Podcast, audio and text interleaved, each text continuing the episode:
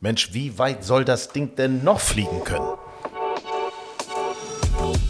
Grün und saftig, euer Golf-Podcast. Ja, es ist tatsächlich was im Busche. Der Ball soll möglicherweise nicht mehr so weit fliegen können. Zumindest nicht für die Professionals. Auch darüber werden wir heute sprechen. Herzlich willkommen zu Grün und saftig, euer Golf-Podcast, euer Lieblings-Golf-Podcast. Wenn ihr uns gerne hört, dann abonniert uns sehr gerne, freuen wir uns drüber.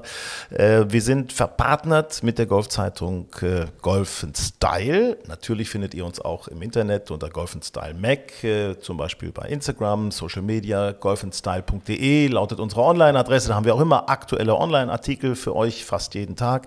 Wir sind bei TikTok. Wir haben mit unserem Coach Benedikt Staben da super, wirklich sehr, sehr coole Trainingstipps für euch. Ähm, da muss ich übrigens nochmal gleich einen ansprechen, muss ich sagen. Äh, bei uns in unserer Runde heute wieder Julius Allzeit. Hallo. Und Sven Hanft. Moin, moin. Mein Name ist Hinak Baumgarten und ich habe es neulich versucht in meiner letzten Runde, ich war auf Mallorca, ich gebe zu, es war schönes Wetter, es hat Spaß gemacht, es war toll. Man sieht sie an. Ja, danke. und vor allen Dingen habe ich versucht, ich habe an dich gedacht, Julius, das neue Patten. Also die, so diese zwei Drittel Ausholbewegung und wirklich nur ein Drittel oder mehr oder weniger schon stoppen, kurz nach der Ballberührung und das mit einem geraden linken Arm. Ähm, ist das, äh, habe ich das überhaupt richtig gemacht? Du hast das ja von Benedikt dir beibringen lassen. Ja, ja, also ich achte gar nicht so darauf abzustoppen, zwingenderweise, sondern ich achte so ein bisschen darauf, dass mein, mein linkes Handgelenk halt so ein bisschen überstreckt ist. Ah, siehste? und halt auch dabei bleibt und nicht abklappt quasi. Ja, okay. Dass du nicht diese Schaufelbewegung auch beim Patten hast, sondern dass du es überstreckt lässt und zumindest gerade aufhört. Und dann ist es, finde ich, so, ein Gefühl, so eine Gefühlssache, wann genau du abstoppst. Aber ja. Aber dieses Überstrecken des, des linken Handgelenks, das hatte ich nicht auf dem Zettel. Das werde ich nochmal ausprobieren. Ich mache das gerade mal vor mir. Ja. Sieht komisch aus nee, gerade. Wundervoll als, aus. Ne? Also ja. erinnert, also jedenfalls, ich werde das mal werde das mal äh, gut. Vielen Dank für diesen Tipp. Aber trotzdem hat es äh, Spaß gemacht und so schlecht war es gar nicht. Also ist ja herrlich momentan auf Mallorca. Wetter ist noch gut, muss man aber sagen. Auch natürlich gegen Marbella und so weiter, Costa del Sol. Plätze sind äh, auf Mallorca waren sie nicht voll muss ich mhm. sagen. Man wundert sich ehrlicherweise, weil das ja eigentlich die richtige Saison wäre, während bei uns Schnee liegt. Aber gut, als kleine Empfehlung, wir haben natürlich auch immer noch die Golf Style Reiseausgabe, die aktuell bei euch im Club möglicherweise noch rumliegen, ausliegen könnte. Also greift zu, holt euch ein bisschen sonnige Inspiration. Über was wollen wir heute sprechen? Wir wollen heute über Equipment sprechen, über Equipment 2023, was sich da so getan hatte, was da neu auf den Markt gekommen ist und natürlich, was es für neue Trends in 2024 gibt. Also ob da wieder neue super Wunder Duper Driver kommen. Wir werden auch über das Thema Ball sprechen. Soll man diesen Ball nun äh, künstlich verkürzen für die Profis oder nicht?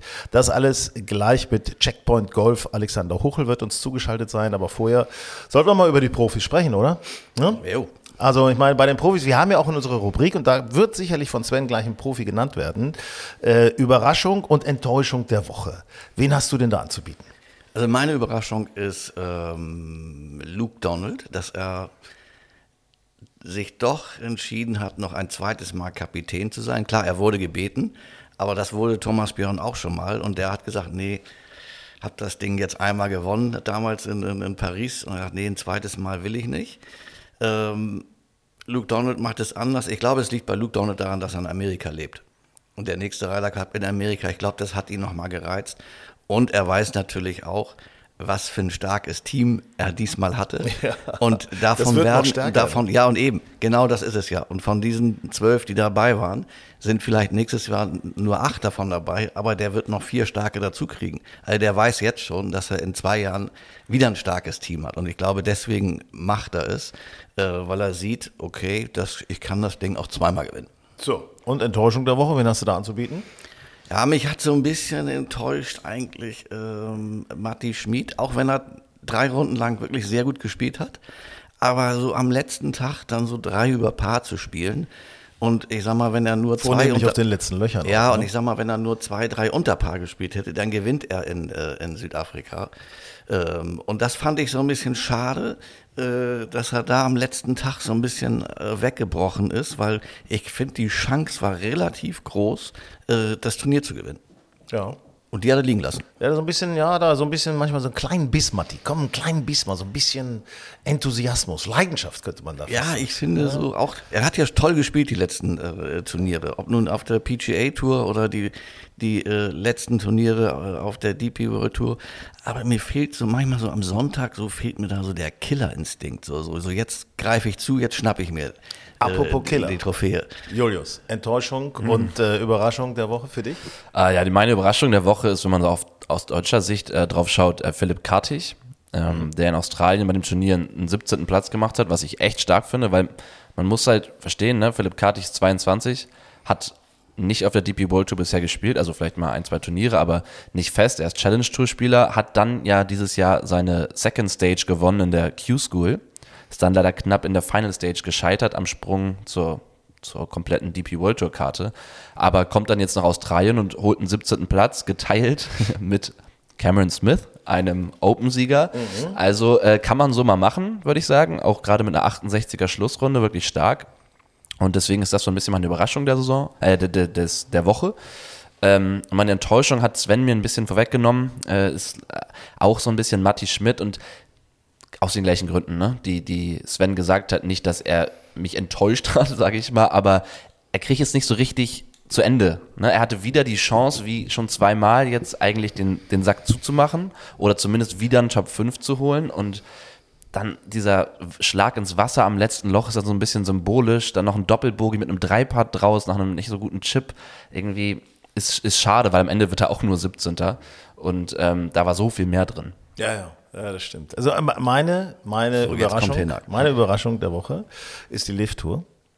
Weil die Lift-Tour offensichtlich hohes Potenzial hat, weil nämlich von den vier, vier Toursiegern, die wir jetzt in den letzten vier Turnieren hatten, drei von der Lift-Tour kommen.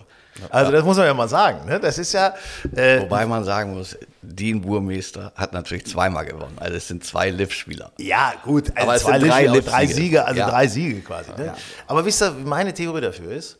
Na? Weil die Jungs einfach nicht so viel spielen, die sind nicht so überspielt, die sind nicht so satt. Die sind jetzt sind die dran, jetzt wollen die nochmal richtig ein bisschen Ein diese bisschen Sarkasmus. vier Runden nochmal mitnehmen. Ne? Aber ich meine, das kann ganz ehrlich sein, weil du hast Klar. ja, du hast ja gar keine Pause gehabt. Du hast äh, das DP World Tour Finale gehabt und eine Woche später geht die neue Saison los. Du hast nicht mal nicht mal eine Woche Pause gehabt und klar ähm, machen viele Spieler jetzt gerade eine Pause, aber doch, die haben die haben es bisher, die hatten eine entspannte Saison, kann man sagen vielleicht und ähm, entspannt Geld mitgenommen.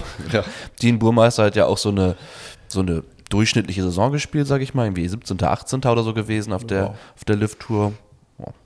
Meine Enttäuschung der Woche? Na? Rory McIlroy. Weil Rory, äh, ich finde ihn großartig, so wie er auf dem Platz spielt. Er ist wirklich einen, einen tollen Schwung. Ich sehe den immer wieder gerne. Aber ich habe so langsam das Gefühl, er ist immer so auf der Seite der, weiß ich auch nicht, der äh, guten, gemäßigten. Der ist so wenig Revoluzer. Ich mag den mal mehr als Revoluzer. Und jetzt hat er sich schon wieder geäußert zu dem Ballthema und er sagt, jawohl, das, was die vorschlagen, ist doch eine tolle Sache. Also hier die, die Verbände und so weiter. Äh, wir machen für die Profis den Ball so, dass er ein bisschen kürzer fliegt. Ne? Das find, ich finde das so ein Schwachsinn. Ich finde das so ein Schwachsinn. Ich finde das auch blöd, dass ein Profigolfer, Profigolfer, der muss doch sagen, nee, wir wollen das Beste aus den Bällen rausholen, wir wollen Vollgas geben und wir wollen da draufhauen, wir wollen das mit den Amateuren auch messen mit dem gleichen Material. Da liegt doch der Reiz auch in diesem Vergleich Profi-Amateur. Also Rory ist mir ein bisschen zu, auch immer so ein bisschen so auf dieser Gutmenschenseite. Finde ich so. Ja. Ja, Sehe ich ganz genauso. Ich sehe es auch ganz genauso wie du, dass ich finde, es sollte genau diese Vergleichbarkeit zu den Amateuren geben, damit wir sehen, wie schlecht wir eigentlich sind. Nein, aber Ja. damit wir sehen, wo der Unterschied nochmal ist. Ich meine, wo ist denn der Spaß, wenn dann irgendwie ein Profi nur noch einen 240 Meter Drive haut äh, und nicht mehr seinen 300 Meter Drive so ungefähr? Also, wenn die Amateure mit den Bällen weiterspielen, die wir so haben, und die, die Profis kriegen plötzlich einen flugreduzierten Ball, ich sage, das wird die Industrie gar nicht mitmachen. Die müssen unterschiedliche Produkte produzieren. Ähm, der wird der Ball auch teurer. das, der, Ball- ich glaube, dadurch wird dann wird alles erst noch teurer. Ähm, und das werden die Indust das wird die Industrie nicht mitmachen. Äh, das, das glaube ich nicht. Das Einzige, was passieren kann, dass wir alle Profis und Amateure einen etwas reduzierten Ball kriegen, was ich auch irgendwie komisch finde. Warum, warum muss man einen Sport irgendwo eingrenzen? Das finde ich irgendwie Ja. Der ja macht schon für mich, macht für ein mich Sport, auch der ja schon nicht Sinn. so einfach ist. Äh, dann sollen, Ja, ja, sollen sie eben. lieber die Plätze äh, ein bisschen schmaler und enger machen, äh, die, die Raffs ein bisschen höher, meinetwegen So. bei den Profis. Bei den Amateuren brauchst du gar nichts ändern. Und ich finde, du kannst bei den, was du bei den Profis wunderbar machen kannst, ist auch noch ein bisschen nach hinten gehen auf den T-Boxen und zwar Ja, bei den geht paar ja nicht fünf. überall. Ja, nicht überall, aber bei, bei ein paar Plätzen geht es und zwar bei den paar fünf Löchern, weil ich finde, da ist eigentlich immer wenn du nicht mehr möchtest, dass ein Turnier mit minus 18, minus 19 gewonnen wird, sondern vielleicht mit minus 8, minus, minus 9, dann musst du halt die paar 5 ein bisschen länger machen, weil teilweise muss man ja ehrlich sein, wenn der Ball noch so weit hüpft und dann hast du noch warme Temperaturen, spielen die äh, Profis ein spielen den Driver vom Tee und haben dann irgendwie ein kurzes Eisen ins Grün. Das ist natürlich eigentlich Quatsch. So sollen ja eigentlich ein paar vier aussehen vielleicht. Dann mach es doch ein bisschen länger so dass sie auch vielleicht mal erst mit dem dritten draufkommen. aber Beispiel Green Eagle, die 16, wo du als Profi eigentlich auch mit zwei Schlägen gar nicht aufs Grün kommen kannst, kann man ja auch mal machen, finde ich. Ja, aber guck dir, an, einige Plätze können halt gar nicht mehr länger werden. nicht? Nehmen wir Augusta, geht Augusta nicht ist mehr. Augusta Das musste auf der 13 schon vom Nachbargolfplatz Grundstück dazu kaufen, äh, um die 13 irgendwie ein bisschen äh, wieder zum Paar 5 zu kriegen. Äh, oder guck dir hier äh, Hamburg-Falkenstein an. Ähm, da ist einfach nicht mehr viel Platz. Aber mach die Fairways ein bisschen enger, wie zum Beispiel auch in Falkenstein, äh, Tree-lined äh, Ja, ein Fairways, ja, da willst du nicht Eisen- unbedingt einen Driver spielen. Ja, genau. Ähm, da spielst du halt Holz 3 oder ein langes Eisen. Ähm, also ich glaube, man muss da eher so rumdenken, als äh, die- die Industrie da äh, zu verdonnern, äh, plötzlich andere Bälle zu produzieren. Was mich übrigens sehr gefreut hat äh, bei den South African Open, äh, das Gesicht der Kinderschokolade ist wieder da. Matteo Manassero, nicht? dieser sympathische Italiener, der als junges Talent die Tour damals erobert hatte. Ja, dann hat er sich ein bisschen nach unten gearbeitet, hatte gar, kein, gar keinen Bock mehr auf Golf spielen, glaube ich. Äh, ist dann über die Challenge Tour und über Qualifications ist er langsam, aber sicher wieder reingekommen. Und jetzt spielt er wieder mit. Und ich meine, er hat doch schon ein gutes Ergebnis hingelegt, oder? ist doch klasse. Der ist Fünfter geworden. Ja, Fünfter geworden, nimmt 40.000 Euro mit. Also, pff, Und man muss allerdings auch sagen, äh, ja, er hatte früher Kinderriegel als Wer- Werbung in Ja, der Tasche. Ne? genau. Ähm, aber der Junge, das Wunderkind aus Italien, ist mittlerweile auch 30 Jahre alt. ich habe das direkt mal nachgeguckt. Der ist auch schon 30. ja. Und der war die letzten drei Jahre auf der Challenge Tour. Ja, ey, hartes Was finde ich, äh, dass er sich jetzt zurückgekämpft hat, finde ich toll. Also unsere deutschen Jungs in Südafrika, ja, bei Matti Schmidt haben wir drüber gesprochen, da war mehr drin. Nick Bachem, wirklich sensationell, ersten Tag 75, lockere drei über, ne? zweiten Tag 66, sechs unter. Zack, ist er wieder mit dabei im Cut gewesen, also das war schon gut. Schade, am letzten Tag eine Paarrunde, wenn er da ein bisschen nochmal zwei, drei weniger gemacht hätte, wäre er weiter vorne gelandet. Ich hätte ja gedacht, dass er das Turnier gewinnen kann. Ja klar, der Äh, kann ja ballern, Blair, ne? Blair Ethel, dieser Golfplatz ist ja der längste Golfplatz der Tour. Mhm. Ist ja über 8000 Yards lang. Ähm, und ich dachte so, das ist eigentlich eine Wiese, die müsste Ballerbachem eigentlich äh, liegen. Hat er ja auch am zweiten Tag gezeigt. Aber er hat insgesamt ein bisschen viel geballert, weil da waren wieder mal so, ich glaube, mindestens fünf Doppelbogies oder so hat er wieder die Woche gespielt. Also, Ja, klar, wer er länger schlägt, streut auch mehr, Ja, ne? natürlich, Ja. das ist klar. Aber ähm, ich dachte, da äh, könnte er das ein bisschen äh, durch seine Länge ausgleichen. Aber, aber ich meine, 17. ist immer noch gut. Ist auch gut, hat gute Punkte gemacht. Ja. Ne? Also es ist, äh, so, da haben wir, wen hatten wir noch von unseren Jungs dabei? Freddy Schotti. Schott, ne? Schotti, unser Schotti, äh, hat äh, auch ordentliche Leistung gebracht, 31. geworden, souverän gecuttet. Äh, Schneider 45. Schneider 45. Und dann Max Rottluff, ersten Cut gemacht. Jo. Auf der DP World Tour, ersten Cut jetzt in seiner ersten richtigen Saison. Ja, guck mal. Also da hat er eben auch schon mal fast 4000 Euro mitgenommen als 57. Und vor allen Dingen hat er natürlich auch ein paar Punkte, nämlich 9,04 Punkte fürs DP World Ranking. Ja, äh, Sven, du lachst jetzt, aber das könnten genau die neun Punkte sein, die zum Beispiel äh, Alex Knappe am Ende brauchte, um äh, die Tourkarte zu halten. Ja, Ja, ja. Und mühsam nähert sich das Eichhörnchen. Genau. Ja, Alex hatte leider einen Cut nicht geschafft. Er war nicht, obwohl Südafrika ihm eigentlich so liegt, aber äh, na gut. Ist aber auf Platz 61 übrigens im Ranking. Naja, die haben nächste Woche kommt ja nochmal Südafrika. Ja. Nicht? Dunhill Championship, Leopard Creek finde ich ja immer ein Traum zuzugucken. Äh, direkt am Krüger Nationalpark. Ja, herrlich. äh, das sind immer auch, ne? tolle Bilder. Äh, Golfplatz toll. Ähm, und ich glaube, nächste Woche greift auch Marcel Sieben wieder ins Geschehen ein. Eine Woche bevor er dann sein Heimturnier Dann hat. hat er sein Heimturnier auf Mauritius. Mauritius. Also wir haben noch zwei wirklich tolle Turniere auf der Tour. Und dann ist der Swing nämlich auch schon wieder vorbei, der erste Swing und Ja. das Jahr, Golfjahr 2023 auch. wie sich das mit diesen Swingen, Swingen, wie sagt man das, Swings verhält, Swings. mit den Swings, Swings. verhält. Das hatten wir ja nochmal einen interessanten Online-Artikel von dir, Julius, äh, bei golfenstyle.de. Korrekt. Ist das nochmal alles aufgeführt? Also wer da up-to-date sein möchte, einfach mal gerne nachlesen. Afrika-Swing, mit welchem Swing geht's weiter? Wie zählen die Swinge, die Swings? Also ist schon, schon wirklich ein ganz, ganz interessantes Thema. Wisst ihr, was mich so überrascht hat? Bei jetzt Überraschung und Enttäuschung der Woche. Der Name Tiger ist gar nicht gefallen. Ja. Also bei keinem von uns. Ja, Ist, ist Tiger nicht mehr interessant? Ist der out? Doch, ich, ich wollte auch erst sagen, es ist meine Überraschung, weil ich finde, ich habe allergrößten Respekt äh, davor, dass er, er hat eine even, äh, am Ende ein Even-Ergebnis reingebracht. Ne? Ist drittletzter geworden, aber von 20 Leuten, also 18.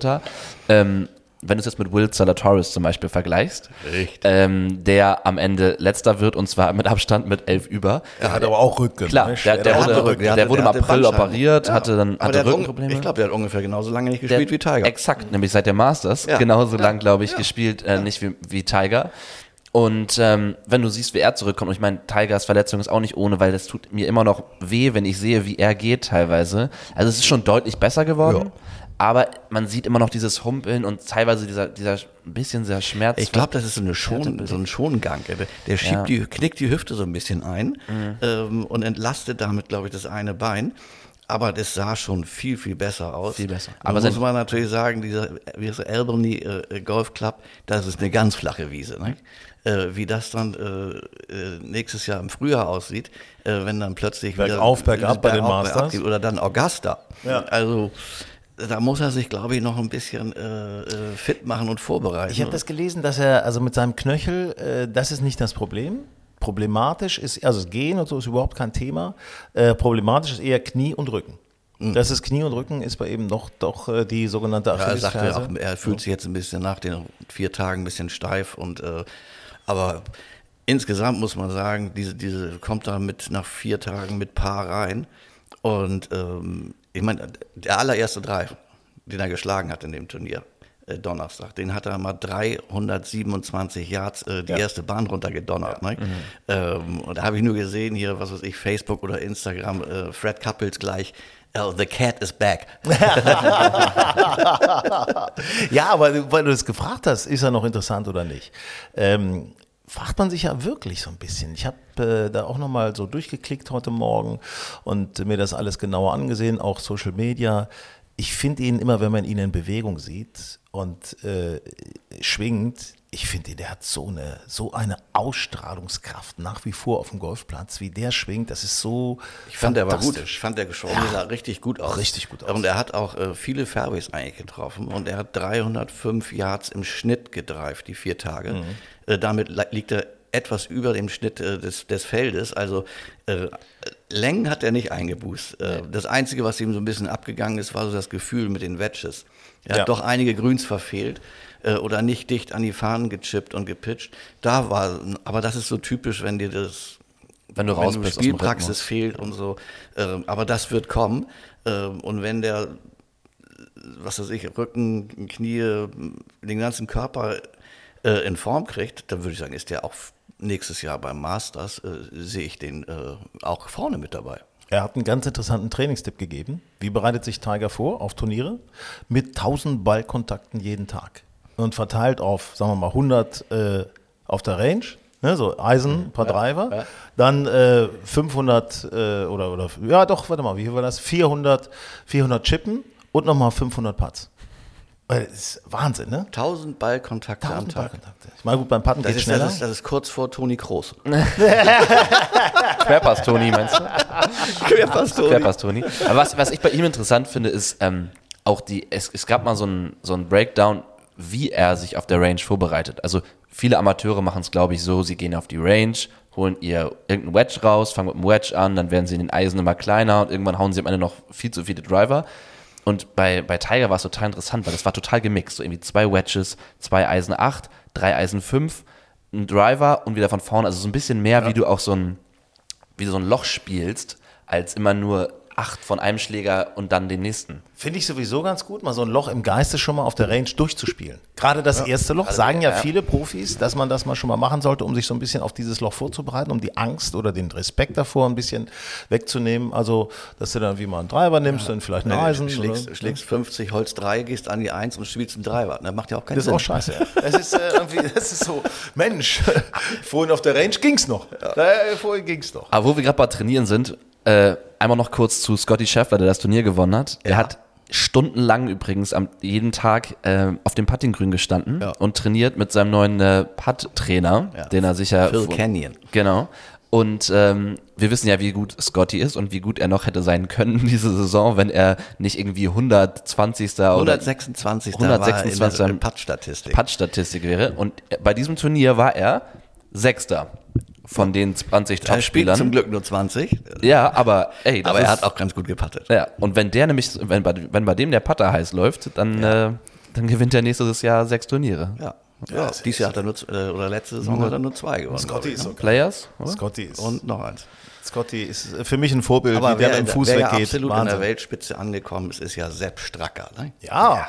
Ja. was, was so ein, man- so ein man- Ryder Cup ausmacht. Ja, ne? aber du, der wird Zweiter in einem wirklich äh, tollen 20er-Feld. Mhm. Äh, 17 unter Paar. Äh, also finde ich, der ist wirklich in der absoluten Weltspitze angekommen. Hätte ich nicht, so nicht Und erwartet. was ich bei ihm immer wieder beeindruckend finde, ist, dass der immer seine beste Runde ganz oft am Sonntag hat. Wie oft kommt der nochmal ran und spielt am letzten Tag so eine 8 unter? Oft, auch bei den Masters, glaube ich, oft reicht es dann nicht ganz für, für den ersten Platz, aber das ist natürlich beeindruckend, genau dann abzuliefern, wenn es drauf ankommt. Ja. Wenn wir bei Österreich sind, fällt mir sofort ein Skifahren und dann fällt mir sofort ein Schnee auf dem Golfplatz. Aha. So. Grün und saftig, euer Golf-Podcast. Also Julius hat ja jetzt nun ein neues Tuch, ein neues Halstuch äh, ne? Ja. von Sven geschenkt Dank bekommen. Sven Hanft. Ja, wirklich? Yes. Warst du damit schon draußen? Hast Ich war damit dem schon Wetter draußen. hingegeben? Auch das zählt zu meiner Enttäuschung der Woche. Und zwar nicht das, das Halstuch. Halstuch? Nein, natürlich Also, nicht. Das erzählt zu meiner positiven Überraschung. Sondern, dass ich leider nicht auf dem Golfplatz damit war, sondern nur eine Runde joggen gegangen bin damit. Aber es hat mein Hals angenehm wohltuend gewärmt. Wie ist denn das mit euch? Geht ihr auf den Golfplatz raus, wenn es geschneit hat, wenn es kalt ist? Geht ihr raus? Ja. Also ich, ich hab, weiß noch, ich habe letztes Jahr ein Video gemacht, da, da lag nämlich auch so 20 Zentimeter Schnee bei uns und da habe ich mir so eine Matte freigeschaufelt und äh, habe mich dann, dann zwei Stunden hingestellt und ein paar Bälle gekloppt. Svenny? Nein, auf keinen Fall. auf keinen Fall.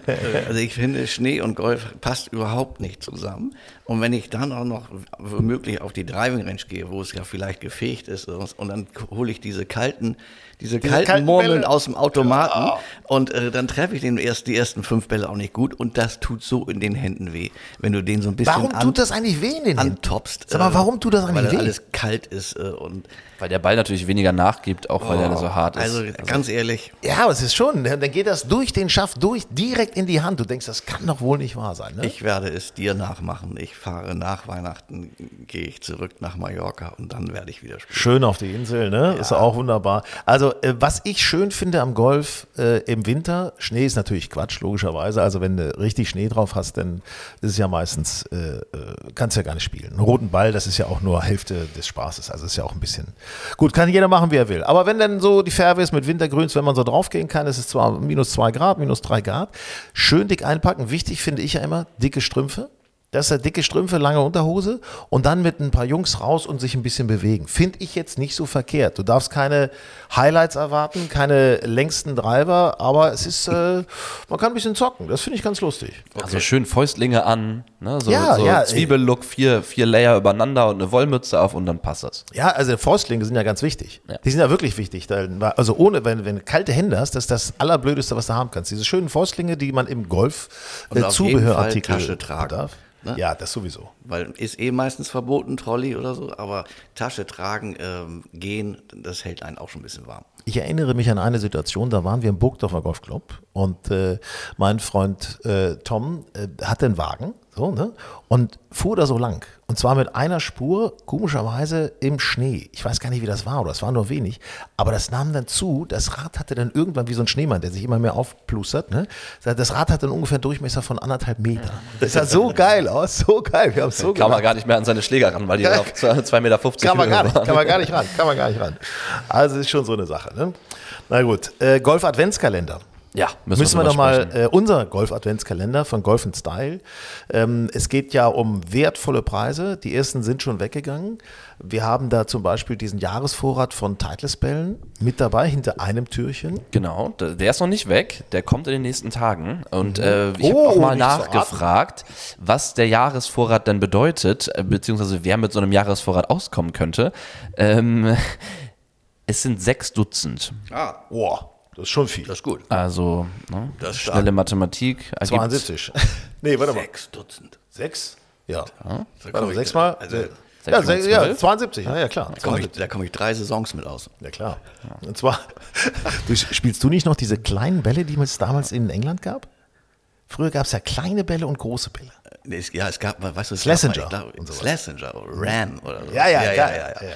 Nee, und da gab es mal einen großen, ich glaube, der war von Topflight oder was, Mhm. der ein bisschen größer war, hat sich auch nicht durchgesetzt. Nee. Ähm, da- jetzt sind wir schon wieder am Ball. Ja, wir das, schon das ist ganz Ball. interessant, weil du darfst ja auch noch den Ball aussuchen. Ne? Das sind diese Premium-Performance-Bälle wie Pro V1, Pro V1X. Da ist dann ja, sollte man am besten mal, äh, wenn man das gewinnt, vorher auf die Seite gehen und schauen, was passt besser zu einem. Höherer Ballflug, mehr Spin zum Beispiel. Ähm, ist ja ganz interessant. Ähm, Wo findet man diesen Adventskalender von Golf Style? Natürlich auf golfenstyle.de. Ähm, wenn ihr bei Instagram zum Beispiel unterwegs seid, in unseren Reels, könnt ihr dann auch, das ist ganz einfach, wenn ihr in unser Profil geht, also einfach auf unseren Account, dann ist da so ein Linktree, da muss man einfach in, auf den Link draufklicken, dann kommt man direkt zu allen möglichen äh, Seiten von uns, zum Podcast, zum Fantasy DP World Tour, ganz einfach zum Adventskalender auch. Und was es nämlich noch zu gewinnen gibt in den nächsten Tagen, ist ein Regenset von Ping, also eine Regenjacke und Regenhose. Äh, wenn ich mitmachen könnte, würde ich das tun, weil ich hatte noch nie eine Regenhose in meiner Golfkarriere, was ich sehr bedauere. Ähm, und dann haben wir noch Bürsten zu gewinnen. Bürsten. Bürsten, mit denen du deine Schläger sauber machen kannst. Und auch das ist für Spieler wie uns, die denken, die denken, sie könnten Spin auf den Ball bekommen. Äh, eine, eine schöne Sache, weil der Schläger Mit muss. verdreckten Grooves. Genau. Der Schläger muss ja dafür sehr sauber sein, um das machen zu können. Und nee, das ist gerade bei diesen Winterbedingungen ja sehr schön. Und heute, also wir zeichnen jetzt ja am Montag auf, kann man einen Vierer-Flight in Green Eagle übrigens gewinnen auf dem Porsche Nordkurs. Also So. es lohnt sich auf jeden Fall mitzumachen. Also da nochmal äh, sofort draufgehen. Ihr habt es gehört bei Instagram, Golf Style Mac oder auch golfstyle.de, ganz einfach online. Wo wir gerade schon über äh, Bälle gesprochen haben, da sollten wir uns jetzt nochmal Stichwort Equipment, Aussichten und was gewesen ist mit einem Experten unterhalten. Grün und saftig, euer Golf-Podcast. Wahrscheinlich kennt ihr das. Wenn es mal nicht so läuft mit dem Schwung, der Ball einfach nicht so richtig fliegen will, dahin zumindest, wo ihr ihn hinhaben wollt, dann liegt es ja oft natürlich auch am Gerät. Ne? Ist ja ganz oft so. Also Equipment, da ist man ja immer mal interessiert, sich zu verbessern, vielleicht über den Weg doch das Handicap ein bisschen runterzudrücken. Und da sprechen wir jetzt mit jemandem, der sich wirklich intensiv mit dem Thema Equipment auseinandersetzt.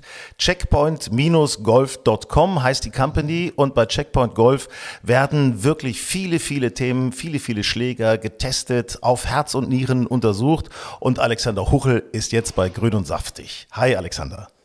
Ja, guten Morgen, Hennak, aus dem verschneiten München. Ich weiß nicht, wie es bei euch ausschaut, aber bei uns Genauso ist an Golf nicht so richtig zu denken. Aber trotzdem, lass uns über Golf reden und über Wir Equipment. könnten einen roten Ball von äh, Hamburg nach München schicken und würden ihn immer Ja. wieder finden. Kommt darauf an, wie viele Genau. Driver wir dafür bräuchten. Das ist ja die Frage. Alex, für mich Ja. ist ja immer so, Driver ist so das Thema eigentlich, weil ein Driver ist für mich immer die große Kunst, das große äh, Wohlfühlgerät im Golfback. Was hat sich da in 2023 bei den Drivern getan? Ja, also ich muss ganz ehrlich sagen, 2023 gab es natürlich einen Haufen neuer, neuer Driver. Aber ich, ich würde mal sagen, 23 stand so unter dem Aspekt Konsolidierung. Das heißt, die Firmen haben sich größtenteils darauf äh, eingelassen oder beschränkt, in Anführungsstrichen, ähm, bestehende Produkte so ein, ein Stück weit fein zu tunen, hier und da einen kleinen Tweak zu machen, um es zu verbessern, um die Performance auf ein etwas höheres Niveau zu heben. Also sprich, TaylorMade hat einfach in Anführungsstrichen die Stealth-Serie um auf Stealth 2 gehoben, ein bisschen Gewicht hier verändert, ein bisschen was äh, an der Gewichtung verändert, aber es war jetzt nicht so richtig groß. Das Einzige, was mir jetzt über, über das Jahr aufgefallen ist, dass Callaway mit seinem äh, 360 Grad Forged Chassis, sag ich mal, so ein Stück weit was Neues gemacht hat, was so noch keine Company bisher auf den Markt gebracht hatte, sondern sie haben im Endeffekt versucht, diesen, diesen Carbon-Mittelteil des Drivers nicht aus verschiedenen Teilen zusammenzusetzen, sondern aus einem Teil zu machen, der halt dann so 360 Grad um, um, umfasst.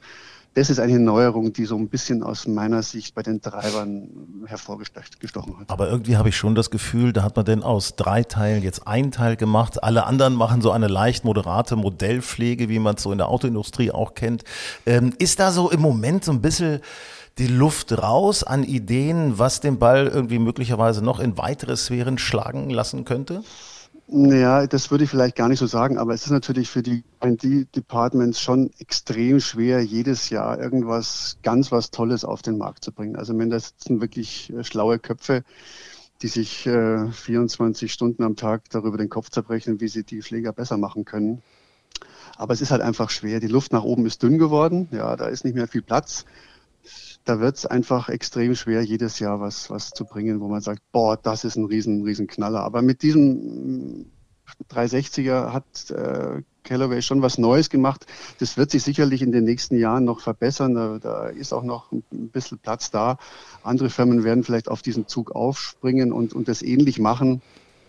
Aber Luft raus finde ich jetzt ein bisschen, fände ich, fänd ich zu hart zu sagen, dann ist einfach schwierig, da immer was Neues zu bringen. Aber es ist natürlich auch eine gute Aussicht für alle, die jetzt äh, auf Schnäppchen gehen möchten, die sagen, okay, ich nehme auch gerne mal ein Modell aus 2023, weil bisher 2024 höre ich noch keine großen äh, äh, Alarmsignale, dass da was Entscheidendes kommen könnte. Ähm, naja, naja. Ah, also wenn jetzt der Ball beschränkt wird, was ja, ja diese Woche wohl beschlossen werden soll. Ich glaube es immer noch. Äh, was, wie siehst du das, Alex? Kann's, kann das sein, ähm, dass tatsächlich den, ein Ball den, kommt, der für Profis und Amateure äh, ein bisschen eingebremst wird? Ja, gut, also das ist eine große Diskussion mit dem, mit dem Ball. Ich, ich finde es ehrlich gesagt ein bisschen unfair, dem Ball gegenüber dem Ball die Schuld zu geben, dass die Bälle so weit fliegen. ähm, klar, der Ball ist das, woran man sich dann misst, aber im Endeffekt kommen ja viele Faktoren zusammen. Es sind die Schläger, es sind die Schäfte, es sind die, die Spieler, alles ist besser geworden. Ja. Äh, und, und der Ball ist, sage ich mal, so der, der, der Sündenbock, der dann da herhalten muss, ähm, weil er zu weit fliegt äh, ja, dieses, dieses zweigleisige System, äh, Bälle für Pros und Bälle für Amateure, ich weiß nicht, ob das so wahnsinnig sinnvoll ist. Es wäre eine Überlegung wert. Äh, meiner Meinung nach funktioniert es nicht. Ich glaube eher, wenn man, wenn man versucht, den Ball nicht mehr so weit fliegen zu lassen, dann müsste man an den Schlägern zu arbeiten. Also wenn man den Kopf nur noch 300 Kubikzentimeter groß macht, dann ist das Thema schon mal so ein bisschen, bisschen durch, ja, weil dann ja. fliegt er einfach nicht mehr so weit. Wenn der, wenn der Schlägerkopf 460 groß ist, dann werden wir das Problem nicht in den Griff kriegen, sondern äh, ich glaube, an den Schlägern zu arbeiten, wäre eigentlich äh, die in Anführungsstrichen einfachere Variante, den okay. Ball nicht mehr so weit fliegen zu lassen. Ich kenne es auch. Ich fände es auch irgendwie schade, wenn ich einen anderen Ball spielen müsste als die Profis äh, und dann plötzlich heißt es so, ja, ich schlag den Ball auch 220 Meter. Ja, aber so, wenn, die, wenn die Schläger nur, ne? noch 300 Kubikzentimeter, dann kann ich wieder in den Keller gehen. Nee, da habe ich noch ein paar. Die Holzdinger, die, den, hier das Persimmonwood habe ich noch. Ich meine, was ja. hatten die denn? Das war eine Art Schnapsglas, mit dem man da geschlagen hat. da hat man auch getroffen. Ja. Darf man nicht vergessen. Ja, also das ist sicherlich richtig. Ähm, Ball, Ball ist, ist ein schwieriges Thema, aber ich, ich denke nicht, dass es, dass es durchgeht, sondern dass man sich andere Ideen einfallen lässt, um, um da so ein bisschen Einheit zu gebieten. Was ist auf dem Eisenmarkt passiert? Ja, Eisenmarkt, ich, ich meine, wenn man so anschaut, äh, jedes Jahr kommt ein Haufen Zeug raus. Es gibt viele Schläger, die wirklich sehr, sehr gut sind für Anfänger, ähm, die den Ball einfach in die Luft bringen, dass du nichts machen musst, ohne dich groß anzustrengen, den Ball nach vorne zu bewegen. Das Rixen ist uns da aufgefallen mit, mit dem neuen Eisen. ZX4 heißt es. Das ging also wie, wie geschnitten Brot.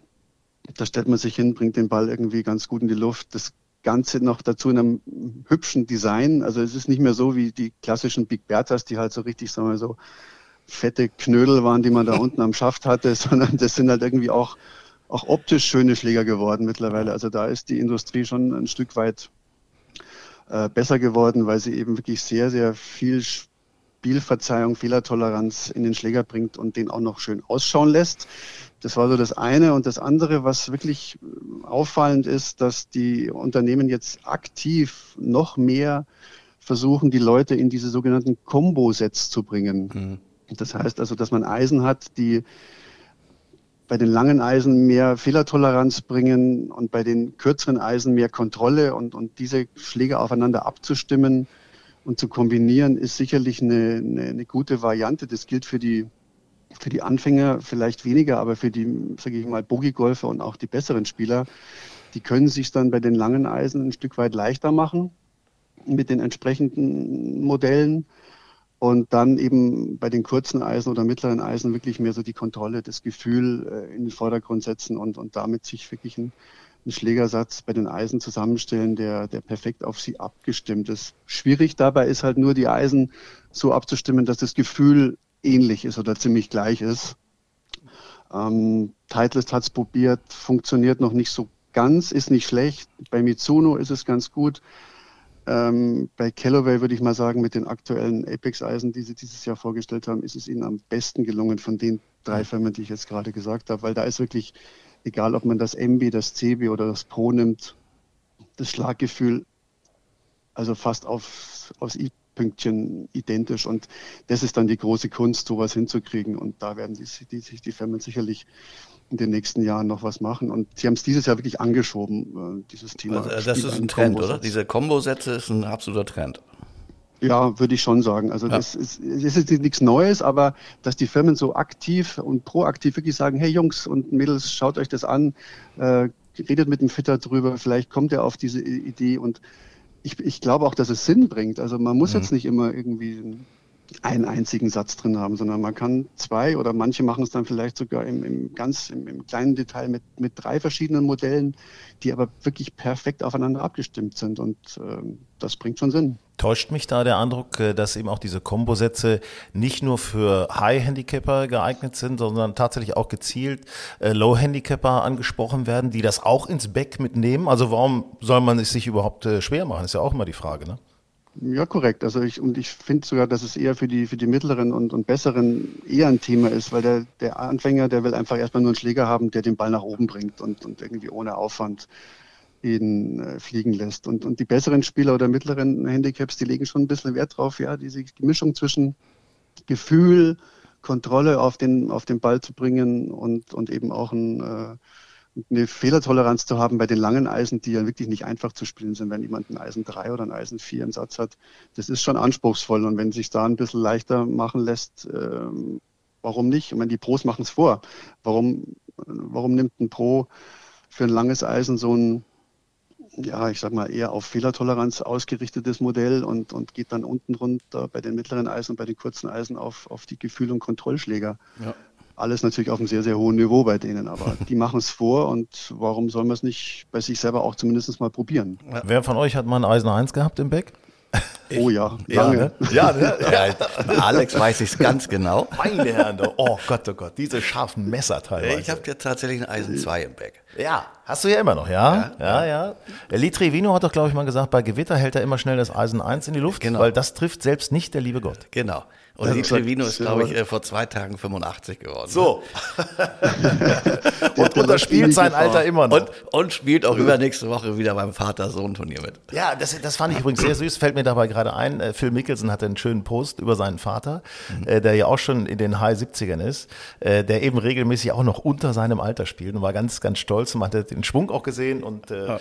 übrigens spielt äh, links, also rechts rum, wie ein Rechtshänder. Spielt. Der Vater spielt rechts, ja. ja Alex, was sind denn so die, die die, die Ausblicke auf äh, 2024. Kannst du uns da schon was erzählen? Was kommt da so? Was erwartet uns?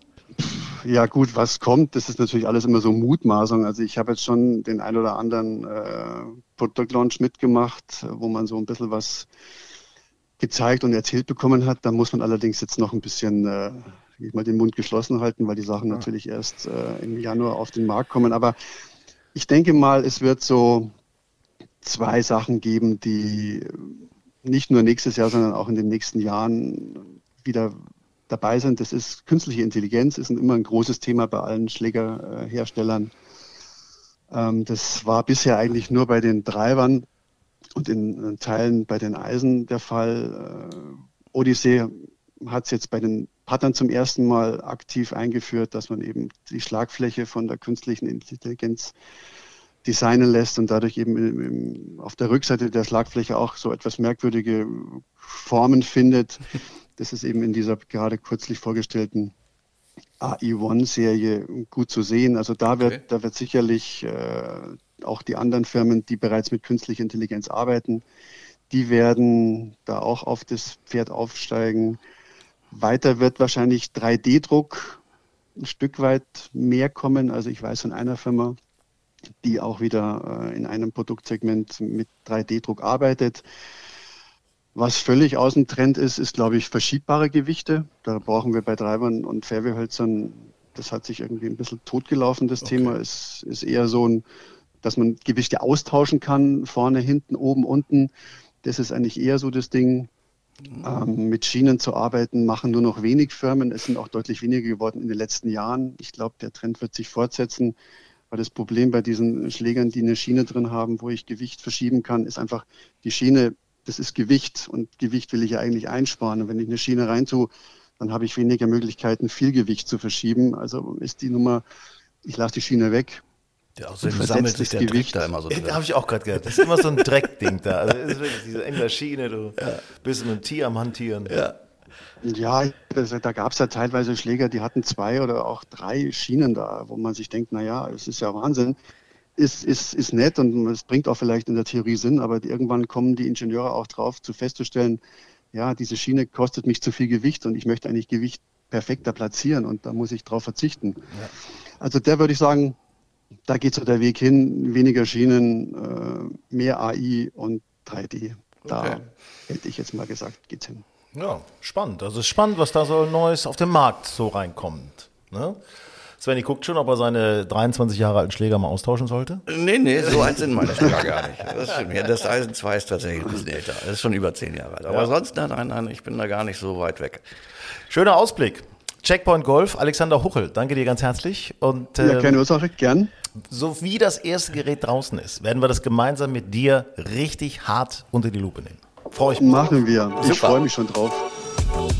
Grün und saftig, euer Golf-Podcast. So, das äh, letzte Wort äh, von dieser Ausgabe von Grün und saftig gehört natürlich den Damen. Da gucken wir mal Richtung Amerika. Es geht ja bei der Q-School, also bei dem Qualifying für die große LPGA-Tour der Damen in Amerika, geht es ja um die Karten dafür. Und äh, da sind auch drei Deutsche momentan gerade am Kämpfen tun, nicht? Genau, also Alex Försterling, die ja zweimal diese Saison auf der LET gewonnen hat, und Aline Krauter, die auch auf der LET gewonnen hat, sind beide aktuell geteilte 14.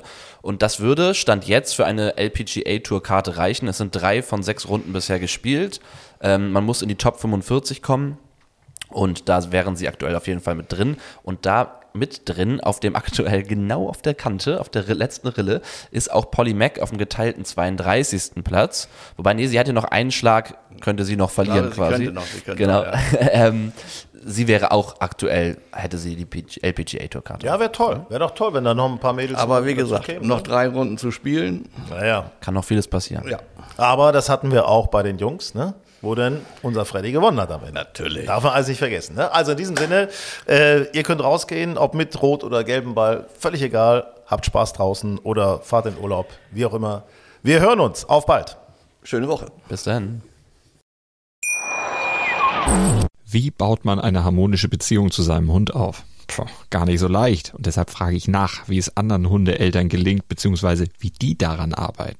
Bei Iswas Dog reden wir dann drüber. Alle 14 Tage neu mit mir, Malte Asmus und unserer Expertin für eine harmonische Mensch-Hund-Beziehung, Melanie Lippisch. Iswas Dog mit Malte Asmus. Überall, wo es Podcasts gibt.